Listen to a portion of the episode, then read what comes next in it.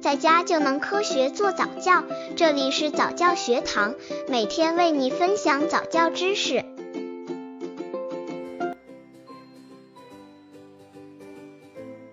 宝宝躺在地上撒娇应怎么办？很多妈妈说，宝宝一发脾气就躺地上，如果是出门在外，更是让人又好气又好笑。很多宝宝这么做都是因为这样做，爸爸妈妈会过来抱他，会满足他的愿望，会向他妥协。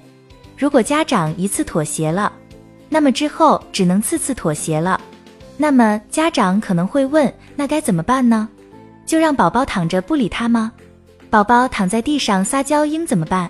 刚接触早教的父母可能缺乏这方面知识，可以到公众号早教学堂获取在家早教课程，让宝宝在家就能科学做早教。几乎所有的孩子都曾经哭闹耍赖，尤其是在他们还小还不太会说话的时候，因为这是他们仅有的几种表达挫折和生气的方法。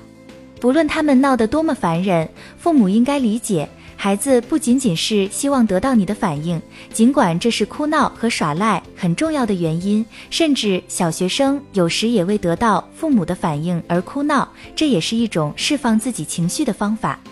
父母应该允许孩子表达他们的各种情感，我们不接受的是他们表达情绪的方法。如果父母因孩子哭闹而生气，对孩子喊叫，那么我们就是允许自己通过喊叫表达自己的气愤，用以压制孩子表达他们的气愤，这样是不公平的，也是无效的。叫喊、威胁、哄骗这些战术，只能使你的孩子将来更经常、更厉害的哭闹。我们的目的是不压制孩子或我们自己生气的情绪，而是相反，接受情绪，并且帮助疏导。达到建设性的结果。一讲道理，制止宝宝，跟宝宝讲道理，告诉他什么能做，什么不能做，并且告诉他妈妈也会生气，让他知道这样做是不对的，达不到他想要的结果。二无视宝宝，很多时候第一步往往是失败的，没关系。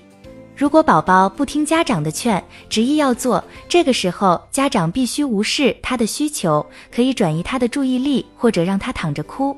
三、给予宝宝安慰，等宝宝躺了躺了，哭也哭了，闹也闹了，肯定没什么力气了，这个时候去把他扶起来，温柔的安慰他，也可以用好吃的引诱他一下。不过这个办法最好不要多用，一方面会失灵，另一方面宝宝为了吃零食而再用这一招，你就得不偿失了。四、正确引导宝宝，告诉宝宝如何用正确的方式达到自己的目的，而不是用这一个烂招。